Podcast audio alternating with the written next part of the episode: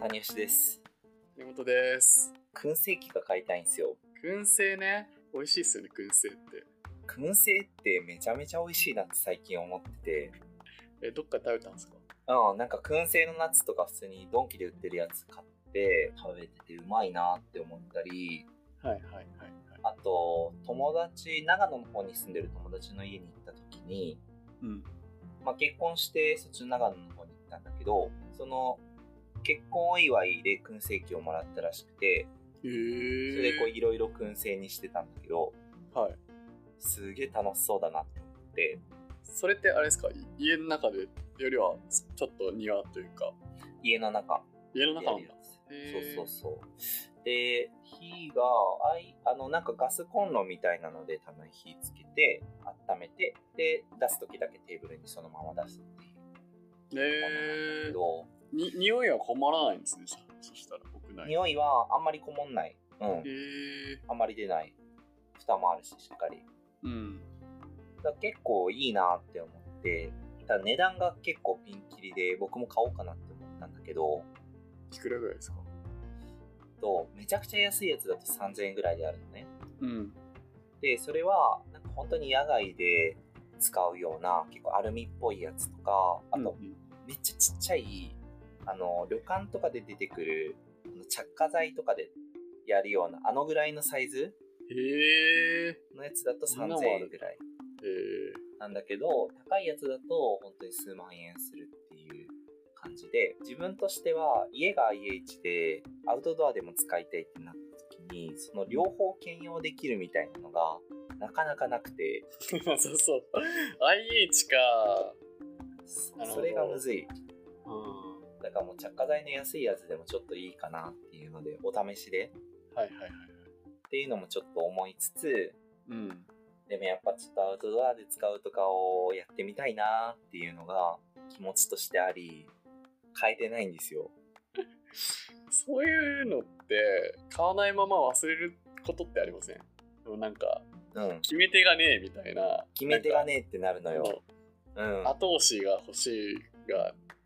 決めらんねえみたいになったらなんか僕結局買わなくなっちゃうパターンなんかあの熱が冷めるパターンが結構ありますあーなるほどねこのこの悩んでる時間がもうめんどくせえってなっいやわかるそうなんかこのぐらい迷うんだったら別にもうむしろそんなに気持ちないのかなって最終的にこう思い込むっていうのは結構あるねいやだから最近思ったのはちょっとその熱が高いうちにもうポチっちゃうっていうのは結構大事な、いや大事ようんやっぱり気がしますねうんだって満足度もやっぱ違うわけじゃんテンション高い時に買ってあテンション高い時にその目の前にね物が来あそうそうそうそうそうそうそ うもったいないよね逆に確かにね満足度うん買ったとしても満足度がだんだん下がっこう加工してるタイミングになっちゃいますよねこそうそうそうそうそうそうそうなったらスパッと買っちゃった方がう、うん、いいのかもしれない僕最近あのー電動歯ブラシを買いましておお、あのうーん、前の歯の話から、そう歯の話からのうんちょっとテンションが高いうちにじゃないとちょっとかあのお蔵入りするかもしれないと思ってちょっと高いし、えー、まあ、ちょうどその歯の治療とかがこう3ヶ月ぐらい先でうのん定期メンテでいいですよっていう周期になってきて、うんでまあ歯磨きをちゃんとしてくださいねっていう感じになった時にやっぱこのし歯科医が指導する磨き方法って結構うん面倒くさいというか、結構難しいと思ってて細かくこう横に動かす動きをやらなきゃいけないじゃないですか。はいはいはいブラッシング方法としてこれはもう毎日だしこの面倒くさいっていうのが結局なんかあの適当な歯磨きにつながってしまうんではないかみたいなことを思った時に絶対あのもうここ機械に任せた方がいいなって思っていろいろ調べパナソニックのいいやつドルツっていう、ね、シリーズがあるんですけど2万しないぐらいのやつうーんを買いました電動歯ブラシも俺一回買おうって思って買わなかったやつだわ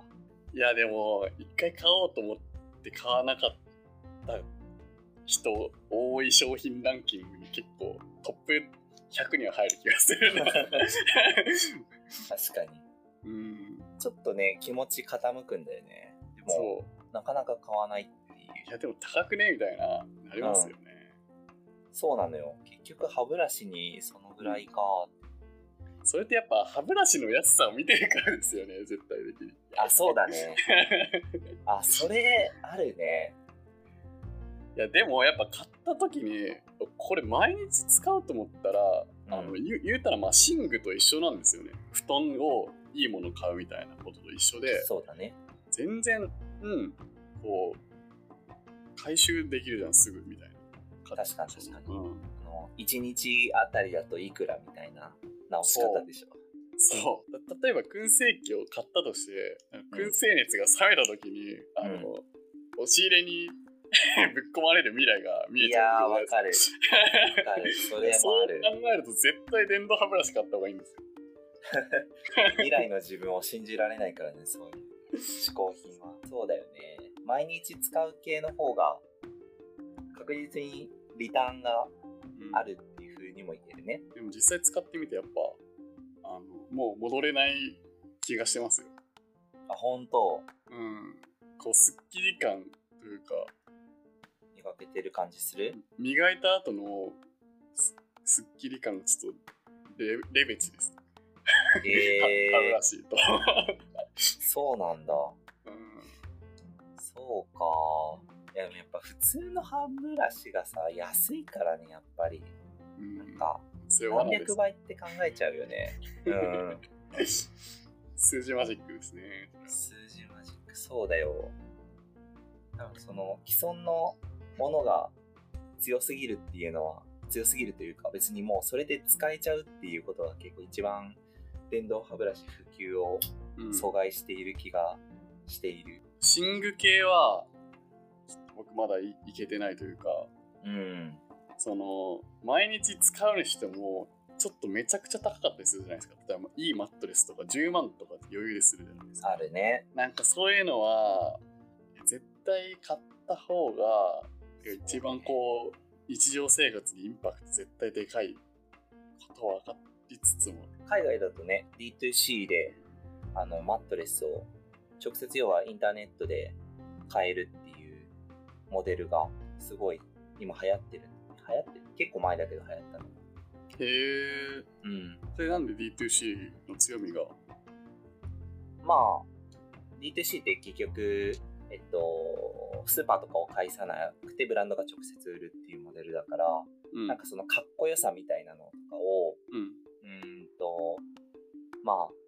ブランディングをすごいしっかりするみたいなあのを、多分丁寧にやってとか、あとなんか、聞いた話だと、その、開封が面白いんだって。いや、マットレスってすっごいこう、収縮して、めちゃくちゃしぼんで、うんうんうんこう送られてくるはいはいはいらしいんだけど、うんでそれを実際こう開いた時にうん一気に大きくなって、うんなんかマットレスとしてこんなちっちゃいもので送られてくるんだみたいなっうんていうでそれがすごい大きくなったっていう感動がなんかあるらしいへその配送とかがすごいうまいえー、っていうこととかを聞いたけどねうんなるほどうん寝具ねお金お金ちょっと俺もかけきれてないね書き入れてないですか結構その場しのぎな感じですかその場しのぎだね。どれがいいっていうのが本当にわからないし。僕石川の金沢に友達がいてで遊びに行った時にちょうどまあ僕がその新社会新卒の就職が決まってでまあそのインテリア系に行くっていうのが決まってたんであ決まってた入った後だったかななんかそういうこう建築的に面白いのが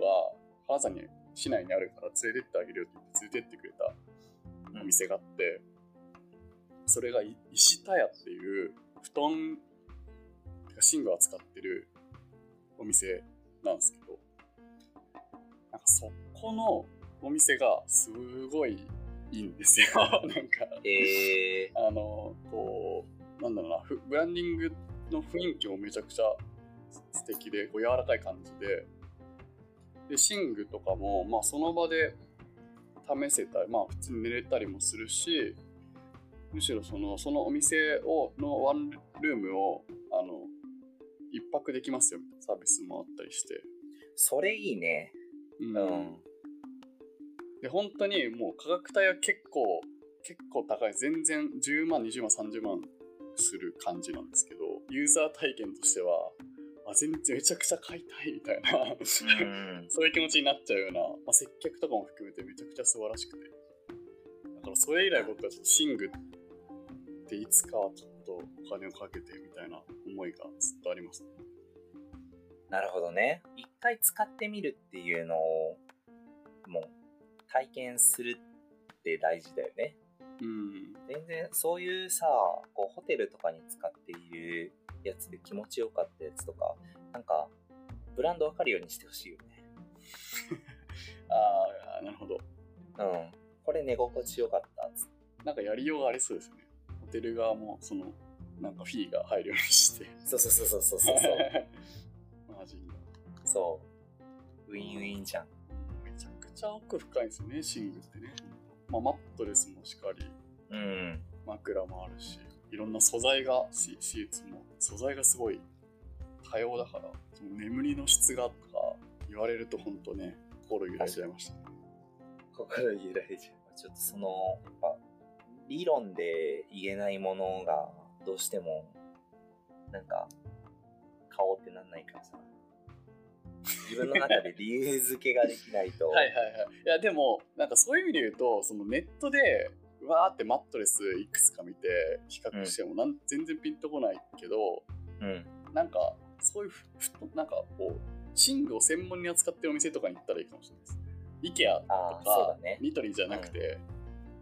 うん。なん確かかに。そそこに行くと、もう店員さんがまあ、本当知識がえぐいんで、なんかそういう人と話してると、ああ、これ買ってもいいかなって思えてくる。うん。行こうってなんないよね。 行こうってなんないんだよね。いや行けばいいんだろうけど。そうだな。なんかそこにやっぱすごい課題を感じるっていうものじゃないんだろうな。まあ、だからそもそもで高い買い物はあんまりしないんだと思うけど、ーうん、自分は。でもなんか眠りの睡眠の質が変わるって言われたらうんどうする変わんねえだろうんもう変わんねえだろって思う。 そうそうそう そうそう。 変わんないのよって思う。